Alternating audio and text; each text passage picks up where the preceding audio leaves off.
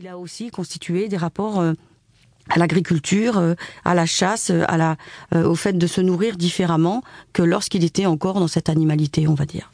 Alors on peut aussi le définir par rapport à l'univers, puisque par exemple Albert Jacquard a dit l'homme est un élément de l'univers en mouvement qui est dans l'autocréation et qui me permet du coup de me définir autrement. Disons que si on réfléchit à cette question de cet homme posé dans l'univers, c'est vrai qu'il est un élément parmi tant d'autres. Ce qu'il y a, c'est que cet élément n'est pas anodin. Comme dirait Sartre, c'est un élément qui se pose la question. Qu'est-ce que je fais là? Quelle est cette liberté qui est la mienne? Si tout est gratuit, l'arbre, le caillou, moi je me pense dans ce monde et que vais-je faire de ma liberté? Je crois que l'humain, c'est déjà ça. Mais puisque vous parliez de cette biologie et de l'ADN, il faut quand même se dire que l'être humain, n'est qu'un être parmi des êtres. C'est-à-dire que, comme dirait Aristote, qui est celui qui a produit sa première classification des espèces, eh bien, il y a les végétaux, les végétaux avec une âme végétative, une âme végétative qui sous-entend que ben, ils s'orientent vers le, le, le, sol, vers l'eau quand ils en ont besoin, le soleil, la luminosité. Ensuite, il y a euh, l'âme, euh, comment dire, de l'animalité qui est motrice. On peut se déplacer pour chasser. Et la troisième âme est une âme qui se nourrit, donc euh, Nascor, naître, croître, pousser, qui euh, se déplace, véhicule de mon être au monde, et troisièmement, qui se pense, c'est-à-dire la rationalité. Et c'est là qu'on place l'humain. Et puis peut-être alors on peut le définir par rapport aux autres humains. Donc en fait on le définit dans l'histoire, dans l'univers, on le définit par rapport à plusieurs, euh, plusieurs notions. J'ai presque envie de dire que c'est pas on le définit, c'est il se définit lui-même parce que l'homme se pense, donc il se positionne. Il se positionne depuis l'Antiquité dans un espace qui était restreint, puisque les Grecs contemplaient le ciel, pensant que c'était le ciel qui bougeait devant leurs yeux et ils n'avaient devant eux que des astres à contempler. Et ils ont fait des plans d'ailleurs de, de, de, des étoiles, des cartes du ciel magnifiques.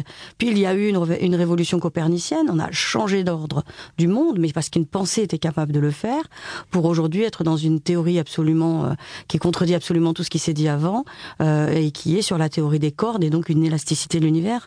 Donc je crois qu'en réalité c'est l'homme qui se pense et qui parfois d'ailleurs est un peu orgueilleux à l'égard des autres créatures, pensant que il a la, suprématie absolue, alors qu'en réalité euh, l'homme n'a pas plus de droit sur la terre que, l'éléphant, euh, l'ours ou le rhinocéros qui, sont des, des, des animaux en danger, et ni même que certaines espèces végétales qui disparaissent tous les jours à cause de notre surconsommation.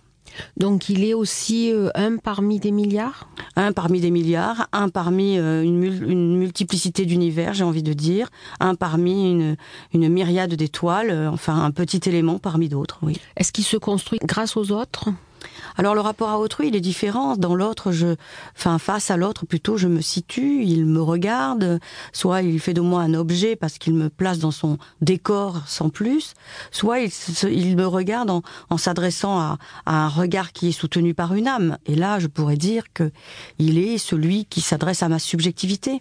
Et donc nous pouvons établir des rapports. Il est vrai que euh, Sartre disait que les premiers rapports sont toujours conflictuels parce que l'autre me renvoie pas toujours une belle image de moi. En même temps, j'ai envie de dire, il me renvoie l'image de ce que je suis au moment où il me voit. Si je suis maladroite, eh bien, il me voit maladroite. Si je suis généreuse, il me voit généreuse.